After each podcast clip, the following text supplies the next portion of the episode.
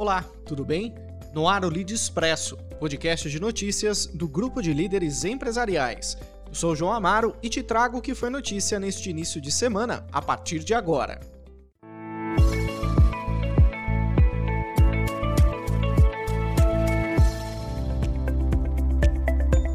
Começamos hoje falando de um levantamento feito pelo C6 Bank que mostra que os mais jovens têm buscado serviços bancários em instituições digitais. 57% dos brasileiros com acesso à internet já têm conta neles. E entre o público de 16 e 24 anos, os bancos digitais superam os tradicionais, tornando-se a preferência de 51% nesta faixa, ante 41% de quem usa os convencionais. O IPEC também questionou o índice de satisfação dos brasileiros quanto aos serviços das instituições bancárias. 41% dos consumidores se disseram totalmente satisfeitos com os bancos digitais, enquanto os convencionais têm a satisfação de apenas 25% dos ouvidos. O levantamento foi feito após entrevista de 2 mil brasileiros das classes A, B e C com acesso à internet.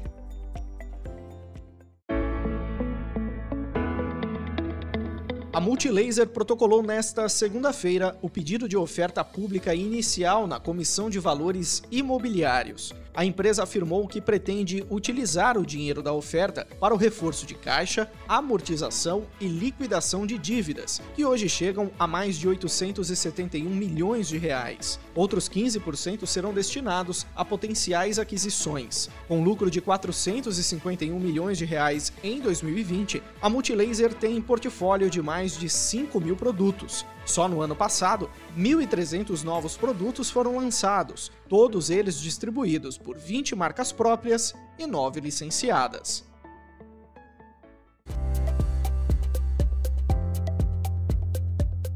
E o bom desempenho da economia no Brasil levou a revisão de projeções do PIB para este ano a um patamar mais alto. Corretoras como XP e Ativa, além dos bancos de investimento Credit Suisse, UBS, Bank of America e Goldman Sachs, passaram as projeções de crescimento de 3,2%, índice registrado em abril, para 3,8%, segundo o levantamento feito pelo Estadão Broadcast. Ficaram para trás todas as previsões de recessão e muito da alta se deve ao retorno da atividade econômica devido ao relaxamento das medidas de isolamento.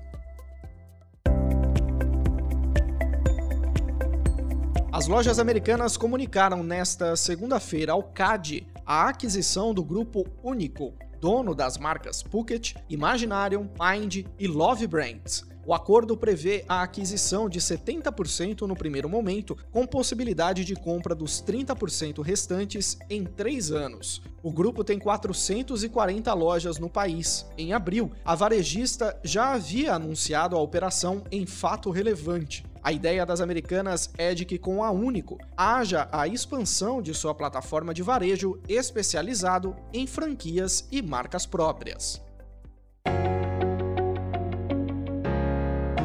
Com apenas seis meses de operação, comemorado no domingo, o Pix já chegou à marca de um trilhão de reais movimentados como novo meio de pagamento. 82 milhões de brasileiros já utilizam a ferramenta, que corresponde a quase 40% da população. Se considerada apenas a população adulta, responsável por 97% das operações do sistema, o número de usuários do Pix passa de 50%. Os números aparecem em paralelo ao anúncio de novidades na plataforma. O Pix Cobrança, por exemplo, já está ativo, enquanto o Saque Pix, já em consulta realizada pelo Banco Central, será lançado ainda em 2021. Antes de encerrar, um convite. Nesta terça, acontece mais um Lead Mulher Talks na pauta, a relevância da inovação em momento de crise. Participam Juliana Azevedo, presidente da P&G, Nadir Moreno, presidente da UPS Brasil e do Lead Mulher, e Célia Pompeia, vice-presidente executiva do Grupo Dória. Você acompanha a partir das 5 da tarde em leadglobal.com/leadtalks. Ficamos por aqui hoje e voltamos em breve com mais notícias. Enquanto isso, continue bem informado acessando leader.inc. Lead, quem é líder participa, quem é líder se informa. Até a próxima!